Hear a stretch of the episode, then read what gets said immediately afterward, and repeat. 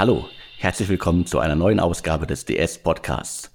Ich bin Alexander Hüsing, Chefredakteur und Gründer von Deutsche Startups und heute spreche ich wieder mit äh, Sven Schmidt, Seriengründer, Internetinvestor, OMR Podcast Legende und derzeit im Ruhrgebiet mit Maschinensucher unterwegs. Äh, hallo Sven. Moin Alex. OMR habe ich gerade schon angesprochen, äh, findet wieder statt und äh, wir haben noch ein paar Infos äh, zum Festival äh, der Szene überhaupt.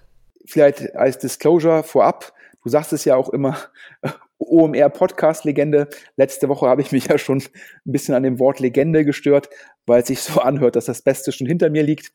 Ja, ähm, dementsprechend können sich die Hörer auch vorstellen, ich kenne natürlich das OMR-Team, ähm, ich kenne den Philipp Westermeier, ich kenne ihn auch privat sehr gut, das sozusagen hier im Sinne der Transparenz vorab. Wir nehmen den Podcast heute auf. Heute ist der 6. Mai. Das OMR-Festival findet morgen übermorgen, also am 7. und 8. Mai statt. Und aktuell, ich glaube, äh, wer äh, sich so ein bisschen ähm, für OMR interessiert, der kann aktuell sozusagen der OMR PR-Welle gar nicht ausweichen. Letzte Woche ein Porträt in der Zeit im Wirtschaftsteil zu OMR und Philipp Westermeier, eine ganze Seite. Ähm, ich glaube, das ist auf jeden Fall für einen Online-Gründer, auch wenn es dann sozusagen noch Oldschool-Print ist, sicherlich noch eine tolle Sache. Aber was für mich noch viel beeindruckender war, es gibt ja dieses Printprodukt von Gruner und Jahr zur Barbara Schöneberger, das eigene Magazin, das ist sehr erfolgreich gelaufen. Dann haben die das nochmal wiederholt für den männlichen Teil der Bevölkerung mit, äh, mit, mit Joko. Und jetzt gibt es in Hamburg, auch pünktlich zu OMR, ähm, aus dem äh, Verlag von, äh, von Funke, ähm, das Heft Philipp, benannt nach Philipp Westermeier, ähm, ein Heft zur Digitalisierung. Ähm, das heißt, der, der Philipp Westermeier kann jetzt sagen, ähm, er ist, steht in einer Reihe mit Barbara und Joko. Dann kann man sich schon fast als A-Promi bezeichnen. Und äh, wer in, in Hamburg wohnt und am Samstag die Ausgabe vom Hamburger Abendblatt in den Händen hielt, fünf extra Seiten über das UMR-Festival. Ich würde sagen, ähm, mehr PR geht nicht. Ähm, da können wir jetzt eigentlich auch gar nicht mehr, ähm, mehr zu sagen. Aber was mir halt aufgefallen war, die haben alle, äh, glaube ich, toll berichtet und auch, glaube ich, gerade der Zeitartikel sehr, sehr gut geschrieben und sehr unterhaltsam geschrieben. Aber obwohl er im Wirtschaftsteil war, hat niemand darüber geschrieben, was ist eigentlich das Geschäftsmodell vom OMR-Festival, was ist das Geschäftsmodell von der GmbH, der RAMP 106, die OMR.com betreibt, wie viel Umsatz machen die eigentlich, ja, wem gehört das eigentlich? Und ähm, da haben wir uns gedacht, da äh, machen wir mal, äh, steigen wir zwar auf die, äh, auf die PR-Welle mit auf, aber wir bringen mal ein paar Sachen, die sonst bisher niemand gemeldet hat. Das erste ist es, wir wissen exklusiv ja, aus OMR-nahen Kreisen, ähm, die Zielsetzung für dieses Jahr waren irgendwie 50.000 Uniques und das klappt. Also zu sagen, äh, großen Glückwunsch nach Hamburg, obwohl es mit der Republika und auch der Next Back in Amsterdam durchaus Events gibt, die auch um Teilnehmer konkurrieren. Ja, das Ziel zu 100 Prozent erreicht. Nach 40.000 Leuten im letzten Jahr, dieses Jahr 50.000 Leute. Da hilft sicherlich auch ähm, das Aus der CeBIT. Ähm, das ist sowohl für die Demexco wie für die OMR nochmal Rückenwind. Ja, ähm, das sind natürlich irgendwie, das ist natürlich gut, wenn letztendlich ein Konkurrent um Budgets, um Zeit sozusagen die Segel streicht. Ähm, und ähm, was heißt das jetzt finanziell? Ja, und nach den uns vorliegenden Informationen äh, macht, die OM, macht das OMR-Festival ungefähr 200 Euro netto Umsatz pro Unique. Ja, bei 50.000 Uniques heißt das ungefähr 10 Millionen Euro. Wie kommen denn diese 10 Millionen Euro zustande? Ja, das ist zum einen natürlich ein großer Teil Ticketing-Umsatz. Die Konferenztickets kosten 449 Euro, die Expo-Tickets kosten 40 Euro. Übrigens meines Erachtens die Expo-Tickets ein super Deal, denn ähm, die Nebenbühnen, neben der großen Konferenzbühne gibt es drei Nebenbühnen. Ja, da ist die Justizministerin drauf, da ist ähm, da ist irgendwie Phil Taylor, ich bin ja großer Darts-Fan, sozusagen die Darts-Legende ist da, da sind irgendwie Influencer von Lena Gerke über irgendwelche weiteren Top-Models drauf. Ähm, da sind Politiker drauf, die dann ähm, auch mit unserem, ich sage, ich nenne ihn jetzt mal unseren Podcast-Stammgast Frank Thelen diskutieren dabei. Also daher für 40 Euro kriegt man da eine ganze, ganze Menge fürs Geld. Neben den Ticketing-Einnahmen Ähm, wird auch Geld verdient, indem man natürlich den Besuchern Essen und Trinken im gewissen Rahmen verkauft. Und dann äh, kommen natürlich die, die, die Standardeinnahmequellen. Es gibt 160 Masterclasses, äh, wo Firmen halt ähm, Fachvorträge halten, aber halt hoffen, über die Fachvorträge Kunden zu generieren. Also sind die Masterclasses natürlich nichts weiter als eine hochwertige sozusagen Generierung von Leads. Die müssen auch bezahlt werden von den Firmen, also die nächste Einnahmequelle fürs OMR Festival und dann halt natürlich typisch Standgebühren, aber die UMR hat dazu auch noch Sponsoren. Ich glaube, die großen sind Audi und, ähm, und Adobe. Und das, da kommt man in Summe auf 10 Millionen. Und ähm, dann fragen mich Leute immer, ja, wie profitabel ist das? Dann sage ich immer, ich hätte immer gedacht, mega profitabel, aber wenn ich in den Bundesanzeiger gucke und mir die Zahlen 2016 und 2017, die dort publik sind, anschaue, sieht man, dass das, die Firma halt in beiden Jahren einen niedrigen sechsstelligen Gewinn gemacht hat. Das heißt, der Philipp Westermeier, der übrigens ist nicht der, das ist der Macher und der CEO, aber der hat die Firma gegründet mit drei weiteren Kollegen, nämlich mit dem Tobias Schlottke, sicherlich einigen als einer der führenden CTOs in Deutschland bekannt, dem Christian Müller, ähm, der bei Zalando sozusagen das, das, das Advertising-Business aufgebaut hat, ähm, und äh, dem Christian Bizer, der bei LinkedIn ist. Die vier haben OMR mal gegründet. Ähm, und die haben sich entschieden, immer alles zu reinvestieren. Das heißt, es ist eine Bootstrapped-Firma, also immer mein Respekt, denn äh, sozusagen da, da, wurde kein Investorengeld genutzt zum Aufbau der Firma, sondern es wurde immer aus eigenem Cashflow gewachsen. Und da sieht man halt, dass, dass es, man denkt ja immer, das ist ja letztendlich so eine Messe, nichts weiter als ein Marktplatz. Man hat auf der einen Seite die Aussteller und auf der anderen Seite sozusagen die, die Besucher. Man bringt das zusammen. Also es, eine Messe ist ja ein klassischer Offline-Marktplatz. Und eigentlich sagt man ja, wenn man so einen Marktplatz etabliert hat, dann ist so ein Marktplatz hoch profitabel. Aber der Philipp Westermeier hat sich entschieden, immer aggressiv zu reinvestieren. Denn ich glaube, wenn ich es richtig verstehe, das Ziel sind eher 80.000 Leute als 50.000 Leute. Und ich glaube, man will auch die Monetarisierung noch, die teilweise noch sehr soft ist, wenn man dann irgendwie bei 80.000 ist, man, man monetarisiert ja immer soft, wenn man noch weiteres Wachstum erwartet und das, man will es nicht riskieren mit der Bepreisung, das Wachstum sozusagen zu limitieren. Also macht man zuerst eine softe Bepreisung bei einem Marktplatz, um dann, wenn sozusagen die Reichweite ausgereizt ist, dann das Ganze potenziell noch ein bisschen härter zu bepreisen. Und da ist mein Verständnis, dass man da als Zielgröße 80.000 Teilnehmer hat und ich persönlich glaube, wenn man sich manche Stellhebel anschaut, man kann sicherlich von 200 Euro netto pro Unique auf 300 Euro netto pro Unique raufgehen. Und das würde bedeuten, dass man mit dem Festival alleine von 10 Millionen Umsatz auf 24 Millionen Umsatz gehen kann. Und parallel, ähm, und übrigens die 10 Millionen, die stehen auch im Zeitartikel, da steht drin zweistellig, ähm, Gibt es natürlich auch noch das Restgeschäft. Ähm, ich glaube, die Leute, die jetzt immer auf omr.com surfen, sehen ja OMR Daily, da gibt's Werbung, da gibt's Sponsored Content. Dann gibt's natürlich das Podcast-Business, wo die Podcasts teilweise vermarktet werden. Da bekommt man diese agenturtypische Provision von 30 bis 40 Prozent. Bei eigenen Podcasts kann man natürlich 100 Prozent von der Werbung behalten. Dann gibt es die Reports, das sind im Endeffekt Deep Dives, die auch als Subskription an Firmen verkauft werden. Dann gibt es das Jobboard und es gibt neben dem Festival auch Weiterbildungsangebote und kleinere Events. Und so ist das Hörensagen in Hamburg, dass neben den 10 Millionen Euro dieses Jahr über das Festival sicherlich nochmal 10 Millionen eingenommen werden über das Business, was man das ganze Jahr über betreibt. Daher großer Respekt nach Hamburg, ja, 20 Millionen Umsatz und das alles bootstrapped, ganz großes ganz großes Tennis, was das Team da um Philipp Westermeier aufgebaut hat.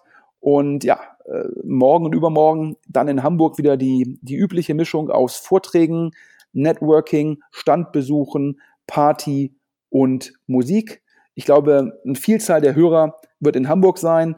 Der Alex und ich, wir wünschen euch ähm, viel, viel Spaß und gute Tage. Jetzt habe ich aber sozusagen genug zum Thema OMR. Es gibt einen Gründer in Berlin, ein Kopf hinter dem großen Erfolg von Lieferheld bzw. Delivery Hero und der hat ein neues Venture vor.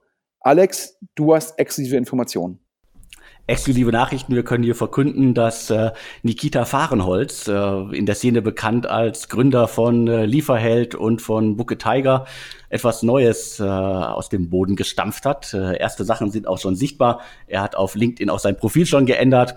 Was macht er jetzt? Das Ganze äh, äh steht derzeit unter dem schönen Namen fahrengold.com. Was muss man sich darunter vorstellen? Es gibt also mehrere Hinweise äh, über das Geschäftsmodell. Äh, erstmal sucht das Unternehmen bereits äh, Mitarbeiter. Äh, in den Anzeigen ist davon die Rede, dass Fahrengold Designobjekte für den anspruchsvollen Autobesitzer entwickelt. Und dann gibt's natürlich noch das Handelsregister, wo man auch immer das Geschäftsmodell verkünden muss. Und da steht drin, Entwicklung, Design, Produktion, Vermarktung und Vertrieb von Garagen also Fahrengold, das neue Garagen-Startup äh, von Nikita Fahrenholz. Muss man immer aufpassen. Fahrengold, Fahrenholz. Also schönes Wortspiel. Und äh, ja, ich finde spannend. Äh, ich bin sehr gespannt, was er da genau umsetzt. Äh, Nikita hatte ja auch gerade noch in ähm, das ähm, Cannabis-Startup von Sebastian Diemer investiert. Das heißt, als Store ist er auch im großen Stil unterwegs. Er glaube ich auch über 20 Startups, in die er bisher investiert hat. Also er macht was Neues und ich freue mich auf deine Einschätzung. Na, ich glaube, ist auf jeden Fall ein sehr, sehr erfahrener und ähm, erfolgreicher Gründer. Ähm, letztendlich hat natürlich mit, mit Lieferheld beziehungsweise Delivery Hero äh, einen der Mega-Erfolge sozusagen ähm, mit vorangebracht. Auf der anderen Seite muss man Book a Tiger, die Plattform zur Vermittlung von Putzkräften. Zuerst war es eine Plattform auf den Konsumentenmarkt fokussiert. Jetzt, glaube ich, hat Booker Tiger ähm, die, die Kräfte fest angestellt und hat den Fokus von B2C auf B2B geschwenkt. Glaube ich, Booker Tiger ein dickes Brett, ähm, was bei Weitem nicht so erfolgreich ist wie Lieferheld beziehungsweise Delivery Hero. Das heißt, äh, der Nikita Fahrenholz hat, glaube ich, schon mal beide Seiten gesehen, äh, ja, und kann dementsprechend natürlich auch gut ähm, nachfühlen, wenn er investiert ja, was funktioniert, was funktioniert nicht, weil er das schon aus eigener Erfahrung gesehen hat.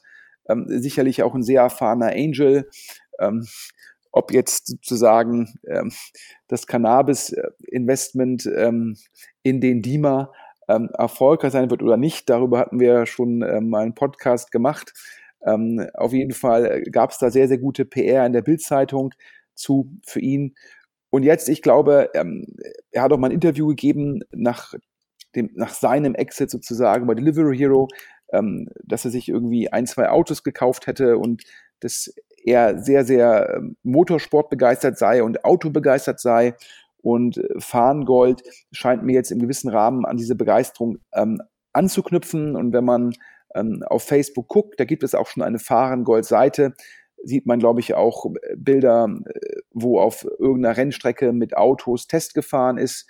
Und ja, ich glaube, es ist immer, wenn man was macht, was einen persönlich begeistert, ja, hat das den Vorteil, dass man natürlich dann fühlt sich, dann fühlen sich die langen Stunden, die bei so einem Startup notwendig sind, gar nicht an wie Arbeit, sondern dann ist es einfach nur klasse und es macht Spaß. Das ist das Gute. Auf der anderen Seite muss man immer aufpassen, dass man in seiner Begeisterung für ein Thema äh, potenziell ähm, vielleicht ein, zwei Sachen äh, ignoriert, die man, wenn man da jetzt anders drauf guckt, realistischer einschätzen würde. Ich gehe jetzt mal davon aus, dass bei Delivery Hero und bei Book a Tiger äh, war es eher das Geschäftsmodell, die Größe des Marktes, die ihn da mitgerissen hat. Und jetzt bei Fahrengold scheint auch sozusagen äh, sein Herz äh, das Thema richtig gut zu finden. Wir sind auf jeden Fall gespannt. Ja, es liest sich für mich so, als wäre es nicht 100 Prozent online, sondern es, dass es halt auch diese Offline-Komponente gibt. Und da sind wir neugierig, ähm, wenn dann der Start offiziell verkündet wird. Ja, auf jeden Fall. Ich mache noch mal einen kleinen Eindruck. Wir hatten ja gerade schon über Cannabis-Startups und äh, den DIMA gesprochen. Äh, Finn Hensel hat ja auch äh, sein äh, neues äh, Cannabis-Startup jetzt offiziell verkündet. Also er ist ja noch eine Weile bei Movinga angestellt und äh, äh baut gleichzeitig die äh, T-Group auf. Und das ist so eine Art Holdingstruktur, die verschiedene GmbHs, verschiedene Beteiligungen demnächst äh, an den Markt äh, bringen wird, die die verschiedenen Segmente im Pharma, äh, also im Cannabis, äh, Import, äh, Vertrieb und so weiter aufschlüsseln wird. Unter anderem gehört die Sanatio Pharma schon dazu. Und äh, letzte Woche wurde bekannt, dass unter anderem Holzbring Ventures und Atlantic Food äh, Labs äh, bei, äh, bei Sanity eingestiegen ist. Und es war nur in der PM von, äh, von einer Millionenrunde äh, die Rede. Ich kann jetzt nochmal hier exklusiv verkünden, es waren so rund 1,6 Millionen. Und äh, ich kann auch die Bewertung verkünden. Also es war so bei 8,5 äh, Millionen Pre-Money und damit so um die 10 Millionen Post-Money. Das sozusagen als kurzer Einschub zum Thema Cannabismarkt. Äh, Finn Hensel gibt da auch ordentlich Gas. Der Dima ist da schon unterwegs. Etliche andere Startups äh, bearbeiten das Segment auch. Also es wird jetzt richtig spannend.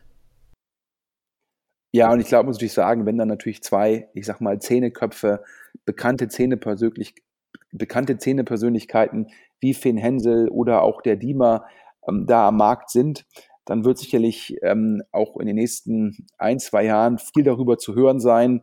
Ähm, denn beide wissen, wie man PR macht, beide wissen, wie man in der Öffentlichkeit auftritt. Ähm, und das Thema ist natürlich auch eins, äh, was die Öffentlichkeit interessiert. Und äh, da wird sicherlich noch viel kommen. Das heißt, neben dem E-Scooter-Hype werden wir sicherlich auch äh, den Cannabis-Hype weiter verfolgen. Auf jeden Fall. Aber gehen wir zum nächsten Thema und äh, wir gehen jetzt in die äh, Beauty-Ecke. Ein äh, Unternehmen, das äh, unter dem Radar schon einige Wochen im Markt agiert, einige Testläufe durchgeführt hat und wir können es jetzt hier als erste verkünden und zwar ehemalige Rocket Internet Führungskraft äh, Franziska Leonhardt. Ich glaube, ihr offizieller Titel war General Counsel bei, bei Rocket Internet. Danach war sie bei, äh, bei der Beteiligungstochter von, vom Stahlkonzern äh, Klöckner. Sie gründet jetzt ein eigenes Unternehmen. Das hört auf den Namen, da muss man immer ein bisschen aufpassen jetzt. Und zwar Ave und Idem. Also nicht Adam und Eva, sondern die Anfangsbuchstaben äh, leicht vertauscht. Äh, Eve und A ja, Ave und Idem. Genau, jetzt habe ich mich selber schon versprochen aber so ist das halt. Also an den Namen muss man vielleicht noch mal arbeiten. Aber äh, ganz spannendes Konzept. Was machen die? Und zwar geht es um personalisierbare Hautcreme. Das Ganze ist so ein bisschen unter dem äh, Motto KI, äh, Artificial Intelligence und Machine Learning äh, im Markt positioniert. Äh, zur Seite steht da auch der Dominik äh, Michels, der unter anderem, glaube ich, an, an, in, in, an der Stanford äh, war und auch schon jahrelang sich auf wissenschaftlicher Ebene mit künstlicher Intelligenz beschäftigt und die Shireen Nawab, die über 25 Jahre Erfahrung in der Kosmetikbranche hat. Also ein Team, das sich, glaube ich, ziemlich gut ergänzt, zumindest nach außen. Und äh, die sind jetzt offiziell im Markt unterwegs. Und äh, das Grundkonzept ist einfach, man kann sich über einen persönlichen Test seine ganz, ganz individuell abgestimmte Hautcreme oder Nachtcreme äh, bestellen. Ganz witzig, wer die Bilder auf der Website durchguckt, äh, der sieht auch schon das erste Testimonial. Ein Testimonial ist äh, Andreas Winiarski, der in der Szene auch äh, ganz gut bekannt ist, früher auch bei Rocket. Deswegen kennt er wahrscheinlich auch äh, Franziska Leonhardt sehr gut. Gerade mit Austin Capital legt er einen eigenen Fonds auf. Er testet das Ganze schon seit einigen Wochen und ähm, alles bisher gebootstrapped. Die Creme ist relativ teuer. Ich glaube, in der Testphase liegen wir so bei 60, 80 Euro. Später soll es ein bisschen weniger werden. Und äh, ja, alles bisher gebootstrapped und äh, ich glaube, demnächst gehen sie dann auf Kapitalsuche. Ja, ähm, wünsche natürlich äh, viel Erfolg. Ähm, ähm, ja, ich muss natürlich sagen, ich bin jetzt alles andere als ein ähm, äh, Kosmetik- oder Hautcreme-Experte. Ähm, das ist natürlich jetzt ein typisches ähm, äh, Direct-to-Consumer ähm, äh, Startup. Ähm, da gibt es natürlich in Deutschland ein, zwei Erfolge, sicherlich Lilidu hier zu nennen. Ähm, gibt aber auch natürlich irgendwie äh, ein, zwei Themen, die nicht so gut gelaufen sind. Ich muss jetzt auf den ersten Blick sagen, ich finde jetzt den Preispunkt, der, den du gerade genannt hast, irgendwie 60 bis 80 Euro, den finde ich, äh, das spricht natürlich dann schon eine enge Zielgruppe an, um es höflich zu sagen. Ähm, und Punkt zwei, ähm, ich bin mir jetzt nicht so ganz so sicher, was so ein Produkt jetzt letztendlich mit künstlicher Intelligenz zu tun hat. Ähm, das ist meines Erachtens vielleicht auch mehr PR. Ähm, ich hätte als drittes noch dazu gesagt, wahrscheinlich gibt es, keine Ahnung, in Deutschland zehn Hauttypen oder sagen wir mal so, mit zehn verschiedenen Produkten kriege ich irgendwie 90 Prozent aller Haupttypen im Markt sozusagen ähm, oder 90% des Marktes sozusagen abgedeckt. Das heißt, ich bin mir nicht ganz so sicher, ähm, ob man, ob es wirklich individuelle Hautcreme oder Gesichtscreme äh, braucht. Das heißt, in der Kombination hört sich für mich die letzten beiden Punkte, künstliche Intelligenz, individuell, das hört sich sehr, sehr stark nach einer Marketingpositionierung an. Die braucht es wahrscheinlich auch, um letztendlich zu dem Preis das Produkt am Markt zu positionieren. Aber klar, ich glaube, je, die meisten Kosmetikprodukte, egal von wem sie hergestellt werden, ähm, ja, das ist, ich würde jetzt sagen, wahrscheinlich zwischen der Creme für 1,99 äh, äh, bei DM oder Rossmann äh, versus die, die Creme, die man bei Douglas für 79,99 kaufen kann. Der Unterschied ist wahrscheinlich äh, primär Marketing. Und entweder sind es halt äh, große Marken, die lizenziert werden, oder aber es ist halt eine spezielle Positionierung. Und im Fall von Ave und Idam ähm, scheint es halt zu sein, künstliche Intelligenz verknüpft mit Individualität. Ähm, wenn es das ist, ähm, ja, viel, wünschen wir natürlich viel, viel Erfolg. Ähm, wir, wir sind gespannt. Wie gesagt, ich kann, glaube ich, jetzt nicht genau äh, vorhersagen, ja, äh, wie groß ist der Markt für ein Produkt zu dem Preispunkt. Ja, braucht es da im Endeffekt auch eine Offline-Präsenz oder kann ich das wirklich rein über Online verkaufen? Ähm, das sind die Fragen, mit denen sich wahrscheinlich das Team schon sehr intensiv beschäftigt hat und mit dem sich in den nächsten Wochen die meisten VCs beschäftigen werden, die dort angesprochen werden. Fazit aus der Testphase war übrigens, dass das Produkt äh, bei deutlich mehr Männern als Frauen angekommen ist. Also auch eine spannende Erkenntnis. Aber ich glaube, es gibt da durchaus einen Markt äh, für hochpreisige Kosmetikprodukte. Aber ich bin auch gespannt, ob das dann wirklich äh, auch ein VC-Case ist. Ja, ich glaube schon, dass es da VCs gibt, die klar die Direct-to-Consumer machen. Glaube ich, zum Beispiel Hardcore ähm, äh, der Max Niederhöfer, vormals ja als Sunstone bekannt, ähm, die fokussieren sich generell auf ähm, Konsumenten, also Consumer Plays und äh, Direct to Consumer ist da sicherlich einer der Schwerpunkte. Die haben mit Lilidu ja auch ein, ein Investment, was megamäßig erfolgreich ist. Ob die jetzt Hautcreme machen, das wiederum, da bin ich überfragt. Ich hätte jetzt aber eben noch gesagt, also rein gefühlt wäre die Zahlungsbereitschaft zumindest in meinem Umfeld bei Frauen für Hautcreme oder Gesichtscreme größer als bei Männern. Äh, de dementsprechend würde ich zumindest heute tippen, dass man, um da richtig erfolgreich zu sein, muss man bei Frauen richtig erfolgreich sein. Na, wir werden das weiter verfolgen und äh, gehen zum nächsten Thema. Wir haben, äh, beziehungsweise du hast ein Thema in eigener Sache. Es geht um Maschinensucher. Ja, ähm, du sagst ja auch immer gleich zu Anfang des Podcasts, dass ich ja aktuell ähm, mit Maschinensucher äh, in Essen unterwegs bin. Für die Hörer, denen das bisher kein Begriff ist, Maschinensucher ist ähm, das, was ImmoScout 24 für Immobilien ist oder mobile.de für Autos. Das ist Maschinensucher für stehende, gebrauchte Maschinen. Ja, was sind stehende Maschinen? Maschinen ohne Räder, also immobile Maschinen, wie zum Beispiel ähm, eine Druckstraße oder eine Werkzeugmaschine. Ähm, das Geschäftsmodell von Maschinensucher, ähm, wie gesagt, analog zu dem von Immobilien Scout 24 oder mobile Händler zahlen eine monatliche Subskription, um eine gewisse Anzahl von Inseraten, also Angeboten, schalten zu können. Also daher glaube ich, eins zu eins vergleichbar mit den genannten Anbietern. Und Maschinensucher ist ähm, der Marktführer ähm, in Zentraleuropa ähm, in dem Segment der, ähm, der stehenden gebrauchten Maschinen. Und äh, ich kann hier exklusiv in eigener Sache verkünden, ähm, wir haben von der Scout-Gruppe, die Scout-Gruppe ja bekannt für Immobilien Scout 24 und Autoscout 24. Wir haben von der ähm, Scout-Gruppe das, äh, das B2B-Angebot übernommen. Ähm, das ist bekannt unter dem Namen ähm, Truck Scout 24. Ähm, die spannende Historie von Truck Scout 24 ist es, dass es ursprünglich mal von Konstantin Bisans gegründet worden ist. Äh, dir ja auch bekannt, Alex. Ja klar, äh, Konstantin Bisans hat ja schon äh, äh, einige Sachen in der Szene gemacht, also Brands for Friends und äh, erfolgreich an, äh, an eBay verkauft. Äh, und mittlerweile ist er mit äh, Sunshine Smile in, äh, in Berlin wieder unterwegs und äh, kümmert sich um Zahnschienen. War dazwischen eine ganze Zeit lang in, äh, in den USA, äh, hat, glaube ich, mit äh, Richard Branson irgendwie ziemlich viel am Strand gelegen, so äh, gefühlt, was ich auf Facebook gesehen habe. Und hat dort auch irgendwas mit äh, irgendeinem kein Energy, sondern gesunde Ernährungs, äh, sonst wie Startup gemacht. Aloha, glaube ich, oder? Genau, Aloha, richtig, genau, das war's. Das, das fiel mir gerade nicht ein. Und äh, jetzt ist er zurück in Berlin seit einiger Zeit und äh, kümmert sich um Zahnschienen. Und ich glaube, ähm, Konstantin Bisans war mal der Mitgründer oder Gründer von Truckscott24.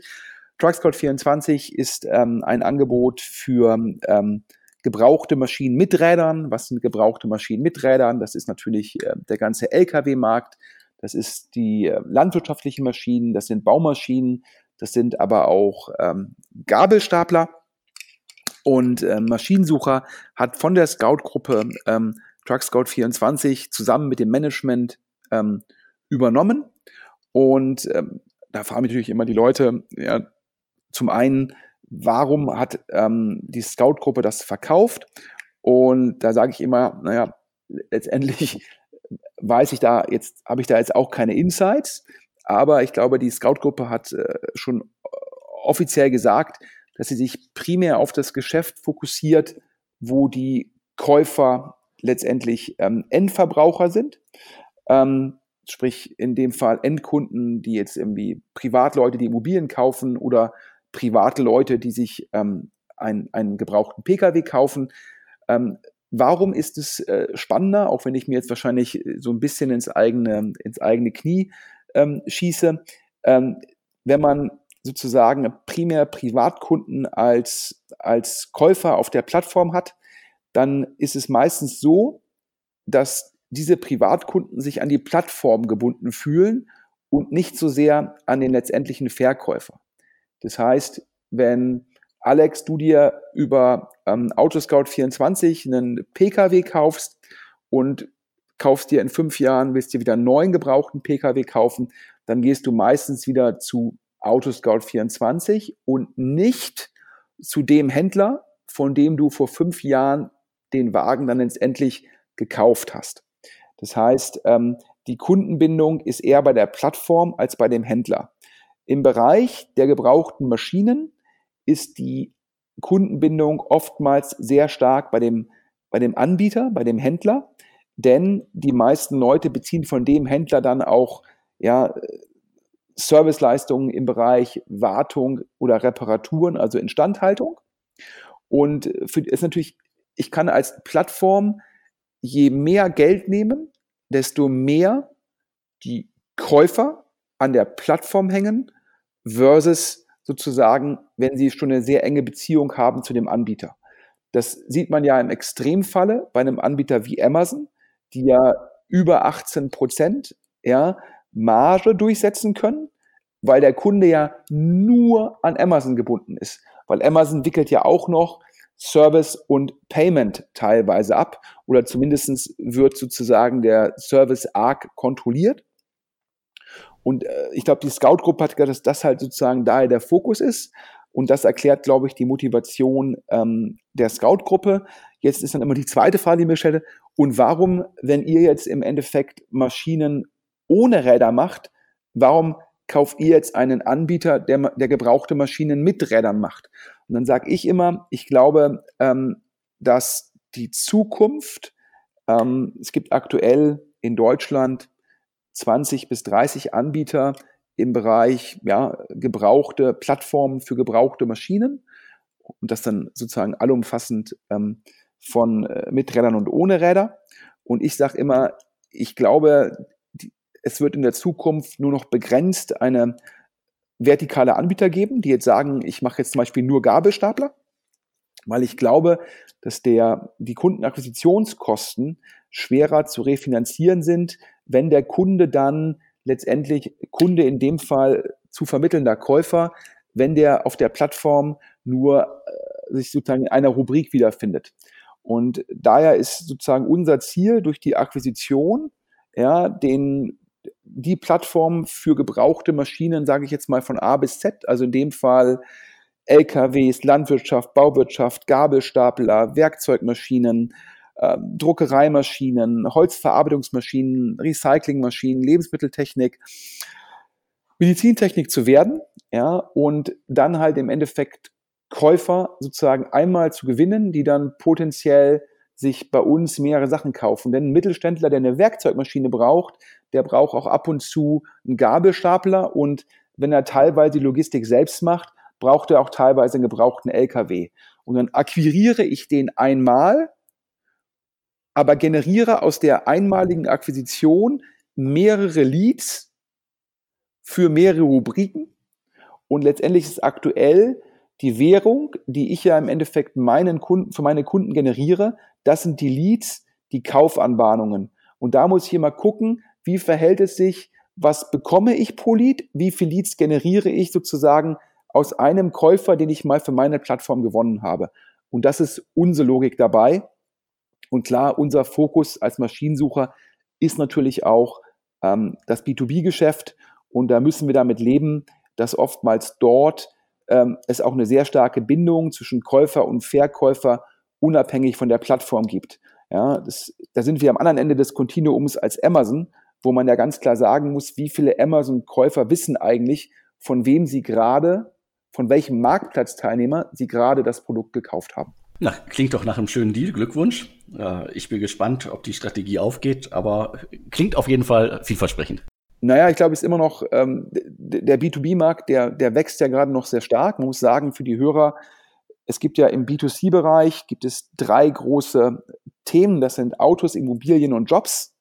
Und da haben wir in Deutschland eigentlich in jedem Segment zwei Anbieter. Das sind bei Jobs primär Stepstone und Sing. Das sind bei Immobilien zum einen das schon viel zitierte ImmoScout24 auf der einen Seite und dann Immonet und Immowelt, das ist in der Zwischenzeit eine Firma auf der anderen Seite. Und bei Autos gibt es mobile.de und Autoscout24. Ähm, und alle drei Märkte sind schon relativ, ja, sozusagen, ähm, äh, da hat der Shift von, on, von offline zu online schon sehr stark stattgefunden. Das ist im B2B-Bereich ähm, noch nicht der Fall. Ähm, so sehen wir natürlich aktuell in diesen B2C-Bereichen schon äh, teilweise eine vertikale Integration. Also die Scout-Gruppe hat ähm, in Hamburg übernommen ähm, Finanzcheck, sicherlich ähm, mit der Logik zu sagen, wir wollen den Käufern nicht nur sozusagen äh, zeigen, welche Autos kann man auf Autoscout 24 kaufen, sondern wenn sie das Auto kaufen, wollen wir denen auch gleich eine Finanzierung vermitteln, also sozusagen eine, eine vertikale Integration ähm, nach vorne. Das sieht man immer noch in, in, in Märkten, die dann schon sehr stark diesen, diesen Shift gehabt haben von off zu online, sieht man dann halt die vertikale Integration als nächsten Schritt. In dem B2B-Bereich sind wir gerade noch in der Phase, wo dieser Shift von off zu online noch jedes Jahr noch sehr, zu sehr starkem Wachstum führt. Und äh, daher glaube ich halt, ein Markt, der noch sehr stark in Bewegung ist. Und ähm, da habe ich immer gesagt, entweder man konsolidiert selbst oder man wird irgendwann konsolidiert, weil man natürlich auch, wenn man irgendwann die Skaleneffekte nicht hat, ist es natürlich schwieriger, Plattformkosten, Marketingkosten letztendlich äh, zu, gegen zu finanzieren. Und daher ist das der Schritt, aber sicherlich ein Markt, der die nächsten drei, vier, fünf Jahre ähm, noch sehr stark in Bewegung sein wird. Und wir als Maschinensucher haben uns entschieden zu sagen, ähm, wir glauben, es ist teilweise sinnvoller, dazu zu kaufen, als ähm, letztendlich das organisch zu versuchen. Denn bei den ganzen Marktplatzmodellen tritt man ja immer gegen Netzwerkeffekte an. Und es ist dann letztendlich viel, viel einfacher zu sagen, ich kaufe so einen Truck Scout 24, als zu sagen, ich investiere jetzt selbst da rein, ein Angebot im Bereich gebrauchte LKWs aufzubauen. Ähm, das ist die Logik ähm, dahinter. Aber, ja, wie du schon gesagt hast, hört sich jetzt ganz sinnvoll an, zumindest glauben wir das. Aber ähm, ist natürlich jetzt noch viel Exekutionsarbeit in den nächsten drei, vier, fünf Jahren, die da vor uns liegt. Ähm, immer wenn Märkte in Bewegung sieht, dann gibt es halt viele Chancen, aber es gibt auch viele Risiken. Ja, ich drücke die Daumen, dass es klappt. Und äh, wir gehen zum nächsten Thema. Ich habe hier noch äh, Styler auf unserer Liste stehen. Da muss ich, glaube ich, einmal ein bisschen ausholen. Ist ein Startup, das nicht so ganz im Fokus der, der Szene steht. Ist auch schon 2012 gegründet worden von äh, Philipp Rocke und äh, Franz Riedel.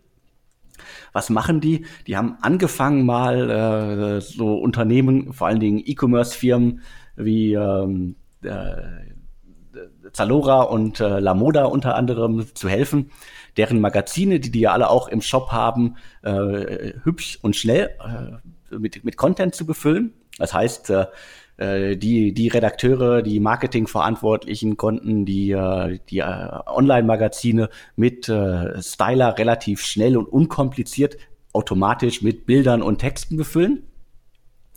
Da waren zur Anfangszeit, äh, war das schon äh, Cherry Ventures äh, hat investiert, Vestec Ventures, Atlantic Labs und auch äh, Red Alpine. Die haben irgendwann mal 2,5 Millionen in äh, Styler investiert. Später ist dann auch noch äh, Senovo in das Unternehmen eingestiegen. Und mit dem Einstieg von Senovo hat sich auch das Unternehmen wirklich stark gewandelt. Es ist jetzt vom, äh, vom, vom reinen Content-Tool zum wirklichen äh, gesamtheitlichen äh, Unternehmen gewachsen, zum gesamtheitlichen Tool. Äh, es setzt sozusagen jetzt an, dass man sozusagen nicht mehr äh, nur den Content bespielen kann, sondern dass das, das Styler im Grunde fest integriert ist in äh, das äh, CMR des Unternehmens, in das Shopsystem des Unternehmens und alles vollautomatisch. Also die Marketingverantwortlichen müssen, wenn sie ein neues Magazin zum Beispiel zu einer weiteren Marke starten möchten, nicht mehr irgendwie eine Agentur beauftragen oder halt die IT-Abteilung anrufen, die dann wochenlang brauchen, um mal eben irgendwie drei Texte auszutauschen oder gar eine ganze Website aufzustellen. Mit Styler geht das, so ist zu hören, ziemlich automatisch innerhalb von kurzest, kürzester Zeit. Man kann äh, eigene Websites starten und die regelmäßig mit Inhalten befüllen. Und jetzt kommt die, äh, die exklusive News. Es gab eine Finanzierungsrunde und äh, Styler hat äh, rund vier Millionen bekommen, unter anderem von, jetzt hoffe ich immer, hoffe ich, dass ich es wirklich richtig ausspreche, High Enough. Das ist ein äh, französischer Investor, bei dem äh, Wolfgang Krause, der seit äh, einigen Jahren ja auch in der Szene bekannt ist, um, seit kürzester Zeit an Bord ist. Und es ist das erste Inve Investment äh, von ihm in Deutschland. Viele weitere sollen da folgen. Und um es jetzt noch mal irgendwie Styler kurz und knapp zu, äh, zu umreißen, also es gibt da so einen Trend zu uh, unter anderem Unternehmen wie Contentful in Berlin, die helfen, die, die technische Seite aufzuräumen und immer davon sprechen, dass sie in Anführungsstrichen so Headless Customer Relationship Management machen und Styler setzt sich quasi oben drauf und sorgt dafür, dass das Ganze auch hübsch und schön ausgespielt wird und nett aussieht. Ja, das Spannende ist es ja für die Hörer, ähm, du hast ja gerade Sherry äh, erwähnt. Ähm, die Firma Styler, die war früher, glaube ich, als Amazing bekannt, äh, kommt aus dem Umfeld vom Berliner Super Angel Christoph Mehr. Du hast ja gerade schon äh, Atlantic erwähnt, das ist sozusagen das Vehikel. Und ähm, das ist ein Investment. Äh, Sherry investiert ja aktuell aus dem zweiten großen Fonds. Ähm, das ist ja äh, letztendlich das Vehikel dann von Christian Mehrmann, Philipp Dames und Daniel Glasner. Aber bevor es sozusagen den ersten großen Fonds gab, äh, war Sherry ein unglaublich, man würde heutzutage sagen, ein unglaublich erfolgreicher Microfund. Ähm, das haben damals gemacht der Christian Mehrmann, ähm, der Philipp Dames und äh, der David Schröder, der jetzt ja in den Vorstand von Zalando aufgerückt ist. Die drei haben das damals neben ihren, ähm, neben ihren Tagesstops gemacht. Die haben Geld von sich und Geld von ähm, äh, den Zalando-Gründern äh, ja, in Seed-Deals, Pre-Seed-Deals investiert. Und ähm, da in der Zwischenzeit äh, waren die ja dabei bei drei Mega-Hits, ja, mit diesem Seed-Fonds, die sind in, haben in Flixbus investiert, die haben in Auto 1, also wer kauft ein Auto investiert. Und sie hatten auch in, ähm, in, in Quandu investiert. Und dieser Seed-Fonds hat, glaube ich, eine, einen gigantischen Return. Und Styler beziehungsweise Amazon kommt auch noch von damals. Da hat Sherry, ich glaube, 2012 rein investiert, also weit vor dem ersten richtig großen Fonds, das war der 150 Millionen Fonds, wo dann sozusagen Daniel Glasner mit als GP an Bord gegangen ist. Und ähm, ich hatte in der Zwischenzeit mal in der Berliner Szene gehört, ja, Styler bzw. Amazing, ja, das wäre auch durch schwierige Zeiten durchlaufen und es gibt ja oftmals, gibt ja immer VCs, die einen VCs sagen, ja, wenn da mal so eine Firma, wenn das dann nicht mehr so passt, wenn die sich umbenennen muss, wenn das Modell geändert werden muss, dann ist es immer sehr, sehr schwierig. Aber jetzt haben wir hier mit Styler ein Gegenbeispiel, denn Äh, jetzt nochmal vier Millionen einzusammeln, zeigt ja, dass es funktioniert. Und das freut mich fürs Team. Die haben ja scheinbar immer dran geglaubt und immer Gas gegeben, dass so ein Pivot sich auszahlt und sage ich mal, sieben Jahre sozusagen nach der Seed-Runde kommt jetzt die vier Millionen Euro Runde. Äh, die Hartnäckigkeit, das, das finde ich top. Also echtes, echtes Gründertum. Und äh, ja, ich glaube, vier Millionen, das, da, da denkt man immer sofort, das werden wahrscheinlich ungefähr so 16 Millionen Pre-Money gewesen sein, 20 Millionen Post-Money-Bewertung und dementsprechend für die vier Millionen äh, 20 Prozent an der Firma. Und äh, eine spannende Geschichte und wir drücken die Daumen, dass es erfolgreich weitergeht. Auf jeden Fall. Also äh, ich habe noch ein paar Zahlen gehört, die ich aber hier leider nicht äh, nennen soll. Also die scheinen wirklich gut unterwegs zu sein und haben sich, ja, du hast gesagt, äh, äh, sicherlich schwierige Zeiten gehabt. Äh, das Modell äh, geändert, äh, vor allen Dingen ja massiv erweitert, so mit der Zielgruppe auf äh, eher Konzerne, die damit halt äh, äh, schnell ihre, ihre Inhalte auch äh, verteilen können. Also ich bin gespannt, wie sich das weiterentwickelt. Und äh, wir haben noch zwei Themen, das heißt, wir äh, springen zum nächsten Thema. Wir haben zwei Investments von führenden VCs, äh, die bisher nicht verkündet worden sind. Die können wir hier exklusiv vermelden, ja, mit Styler zusammen, ja, dann in Summe sogar sozusagen drei, drei exklusive News äh, für äh, VC-Investments. Und in dem Fall ähm, Point 9 haben wir schon oft drüber gesprochen, ähm, sicherlich der führende Frühphasen VC in Deutschland, insbesondere in den Themen Software as a Service und Marktplatz. Point 9 investiert jetzt immer verstärkter auch im Bereich B2B. Da gibt es Investments wie Metals Hub in Düsseldorf. Äh, investiert haben die ja auch. Ähm, ich glaube, ich komme durcheinander, wer dann was investiert. Ich glaube, es war Laser Hub, war, war Point 9, wo jetzt, glaube ich, auch Heinemann und Associates rein investiert hat. Und ein weiteres Investment im Bereich B2B von Point 9 können wir jetzt verkünden, nämlich Workerbase in München. Alex? Genau, Workerbase in München äh, habe ich bisher auch nur lose auf dem Schirm gehabt. Äh, B2B-Startups sind ja immer sehr still und äh, sind in ihrem eigenen Segment unterwegs. Aber ich hatte sie schon mal auf dem Schirm, hatte mir die Seite schon mal angeguckt und jetzt mit dem Einstieg von Point 9 habe ich mir das alles nochmal angeguckt. Wie kann man sie beschreiben? Also es geht im Grunde um die Verbesserung der Arbeitskoordination in Produktion und Fertigung. Also für äh, richtig für Hardcore in der Produktion ein äh, Tool, das helfen soll, äh, die, äh, die Produktivität zu steigern. Und was ich ganz äh, spannend finde, es gibt, es gibt dafür eine, äh, eine Smartwatch, eine eigene Smartwatch, die helfen soll, halt äh, Maschinenstillstände zu reduzieren, äh, wieder halt die Produktion zu steigern, wie schon gesagt, und halt die Qualität der Arbeit zu verbessern. Also eine ne Smartwatch äh, für die Industrie. Äh, kann man sich die Frage stellen, äh, braucht man jetzt eine eigene Smartwatch äh, für, für, für jede Industrie? Aber scheinbar schon. Äh, die Gründer sind, äh, also Gründer ist unter anderem Norman Hartmann äh, und ähm, früher bei Siemens und da scheint so ein bisschen auch so die, äh, die, die Idee zum Konzept herzukommen. Also aus der, richtig aus der Produktion heraus äh, zur Start-up-Idee gereift und zum Unternehmen gereift. Das heißt, äh, das sieht man ja häufig bei, äh, bei, bei B2B-Sachen, äh, dass sie halt, äh, dass es Gründer sind, die vorher ein Problem in der täglichen Arbeit gesehen haben und dieses dann lösen und mit äh, Workerbase äh, die eigene Smartwatch äh, für die Produktionswelt rausgeben.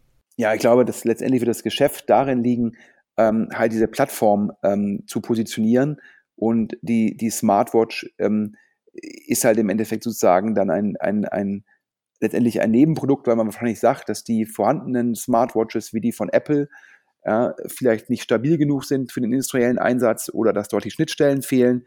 Und dann hat man sie halt selbst entwickelt. Man muss dazu sagen, neben dem Norman Hartmann, der übrigens früher auch bei Vodafone war, daher sicherlich auch sehr starke mobile Kompetenz, ist auch der Thorsten Krüger dabei, der war auch äh, bei Siemens und hat dort die Forschungsgruppe Mobile Computing ähm, geleitet.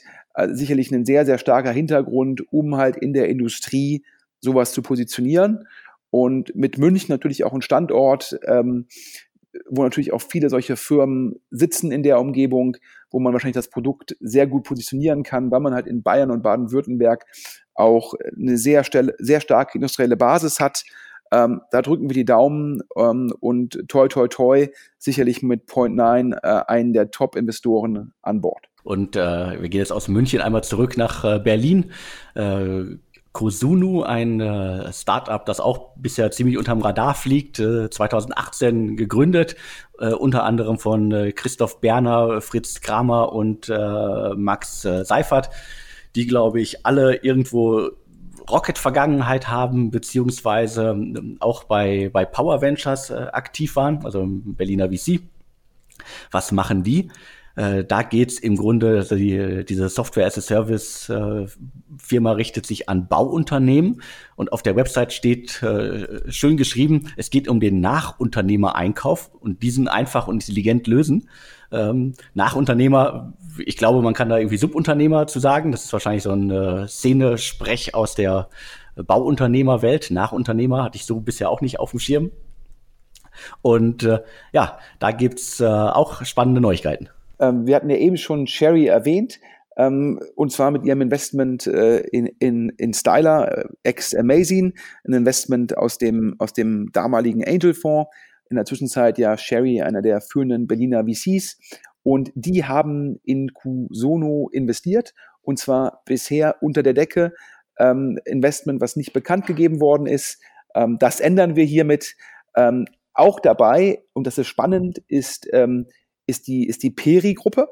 Und da musste ich zuerst sagen, das hörte Peri-Gruppe, ja, äh, sagte mir gar nichts. Und dann war ich tief beeindruckt. Die Peri-Gruppe kommt sozusagen aus der ähm, äh, Bauunternehmerwelt ähm, und ist dort im Endeffekt sozusagen äh, Partner ähm, im Bereich Schalungs- und Gerüsttechnik für Bauunternehmen. Und da muss man mal sagen, Hut ab, 1,5 Milliarden Jahresumsatz 8700 Mitarbeiter, 70 Gesellschaften und 140 Standorte weltweit.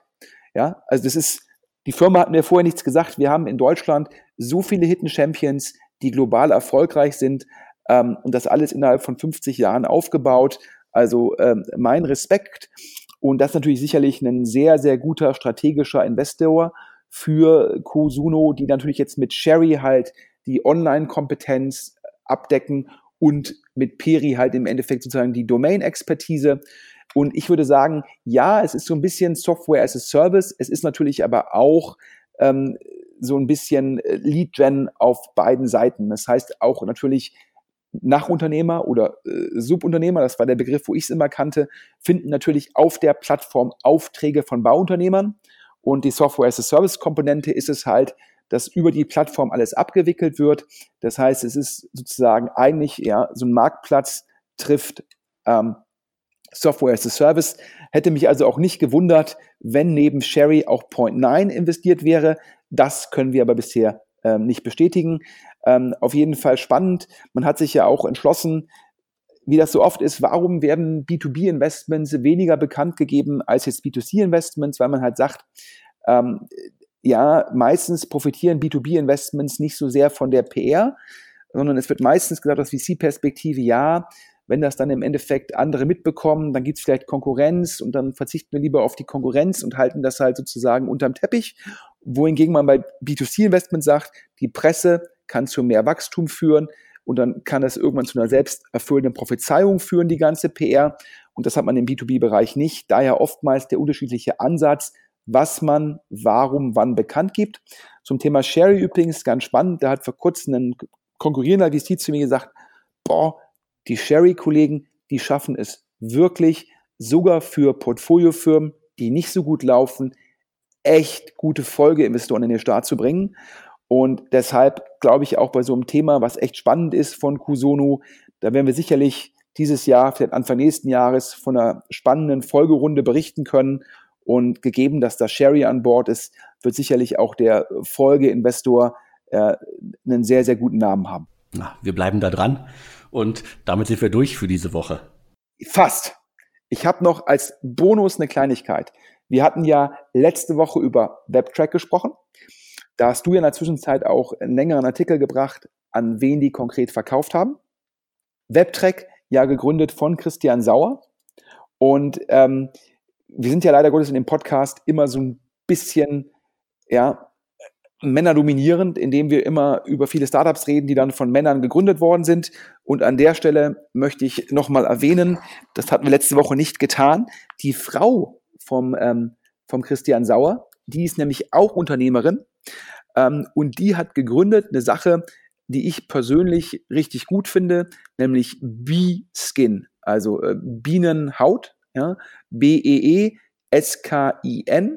Das sind im Endeffekt ja Produkte aus Bienenwachs, die Plastik sozusagen ersetzen sollen, nämlich diese Plastikfolien, mit denen man halt im Endeffekt alles in der Küche einwickelt und so weiter. Und ähm, dieser, dieser B-Skin, der ist wiederverwendbar und hält extrem lange und ist teilweise auch natürlich dem, der Plastikfolie überlegen. Und das bietet äh, die Christina Sauer im Endeffekt an als Produktinnovation. Und ähm, letztendlich wollten wir das hier im Podcast nochmal erwähnen. Ja, zum einen, ähm, damit wir auch weiblichen Gründerinnen sozusagen ähm, auch diese Plattform bieten und zum anderen, weil es wirklich eine Sache ist, ähm, die der Umwelt gut tut.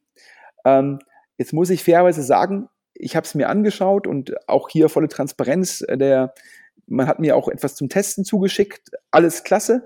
Dann habe ich mir die Preispunkte angeguckt und mir gedacht, oi, oi, oi, oi, oi. Ich bin gespannt, also ein spannendes Produkt, aber es ist natürlich schon, schon preislich nicht ganz so günstig. Und ich bin ja als Investor, sage ich mir immer, ja, ich finde es immer klasse, wenn etwas sozusagen wirklich etwas der Umwelt gut tut. Ich finde es meistens noch besser, wenn das Ganze nicht mehr kostet als das umweltschädliche Produkt. Weil dann ist es aus Kundenperspektive sehr einfach mit dem Portemonnaie abzustimmen. Kostet nicht mehr, ist besser für die Umwelt, gar keine Frage. Ich kaufe das, was besser für die Umwelt ist. Ähm, wenn es allerdings teurer ist, dann denke ich mir als Investor oftmals, boah, bin ich mal gespannt, ob die Leute, ob der Massenmarkt wirklich bereit ist, mehr auszugeben, ja, für die umweltschonendere Alternative. Ja, da bin ich immer ein bisschen skeptisch, aber ich drücke die Daumen, dass das der Fall ist und ähm, daher sozusagen hier ein bisschen unbezahlte Werbung. Äh, wer der Umwelt was Gutes tun will, bskin.com, kann sich einfach mal anschauen und, äh, und vielleicht einfach mal bestellen. Wir haben ja eine Hörerschaft, die sich eigentlich leisten kann. Ja, auf jeden Fall. Und äh, damit wir demnächst auch wieder bezahlte Werbung im Podcast haben, äh, meldet euch auch.